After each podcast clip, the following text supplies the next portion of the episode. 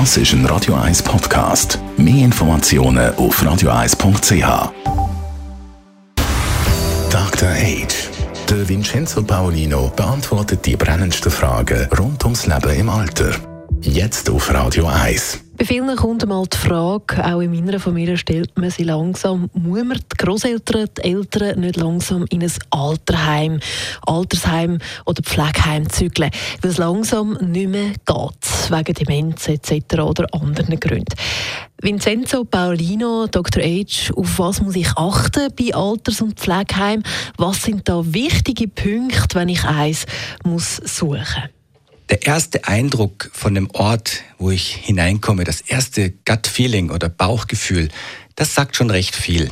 Also, wie sind da, wie, wie, wie riecht es zum Beispiel dort? Wenn ich hereinkomme, werde ich gegrüßt. Wirken die Mitarbeiter auf mich offen oder verstecken sie sich irgendwo? Sehe ich überhaupt Mitarbeiter dort? Ähm, und dann natürlich, wenn man vertieft einsteigt, sollte man sich auch sagen und erklären lassen, was tun die Bewohner dort den Tag über?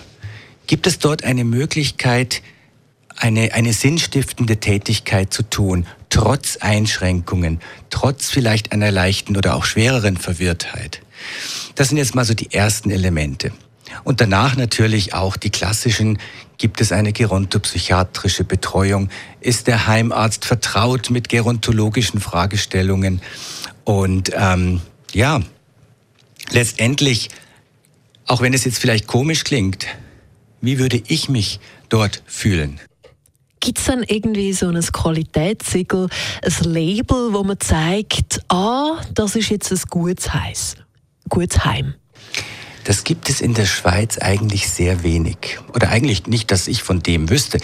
Äh, man wird als Heim, normalerweise wird man, ist man Cura Viva Mitglied, das ist der Heimverband, aber es gibt nicht in dem Sinne eine Zertifizierungsstelle.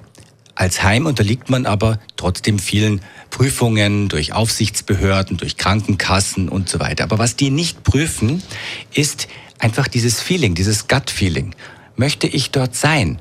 Wie ist es, wenn ich dort ich sage jetzt etwas krass, auf einer Station bin mit 25 anderen Verwirrten, würde das für mich gehen, wo ich ja heute noch nicht verwirrt bin? Wie geht es denn meiner Mutter, die nicht mehr rauskommt? Würde sie sich dort überhaupt je zurechtfinden? Also das sind Sachen, die kann man auch für sich selber mal anschauen, weil ein Mensch, der Demenz hat oder auch körperlich, der ist es ja nicht plötzlich ein Marsmännchen, sondern das ist ein Mensch wie du und ich, einfach mit gewissen Einschränkungen. Vincenzo Paulino Dr. H, wenn ich jetzt zum Beispiel einen Rundgang durch das Heim machen kann, was muss ich dann dort achten? Also ich würde darauf schauen, wirkt es gepflegt, aber nicht steril? Wirkt es anheimelnd, aber auch nicht zu schlampig? Ja, das sind so die Sachen. Es muss, für mein Verständnis, wenn ich ein Heim besichtige, ist es nicht wichtig, dass alles, alle Bücher gerade sind und das gerade ist. Es kann auch mal ein Bügelbrett im Wohnzimmer stehen oder in der Stube oder in dem Aufenthaltsraum, je nachdem, wie es dann dort in dem Heim heißt. Und was ich dann neben einem Rundgang unbedingt machen würde, ich würde einen Probeaufenthalt vereinbaren. Dr. Age. Jeden Sonntag auf Radio 1. Unterstützt von Alma Casa. Wohngruppe mit Betreuung und Pflege rund um Tour. www.almacasa.ch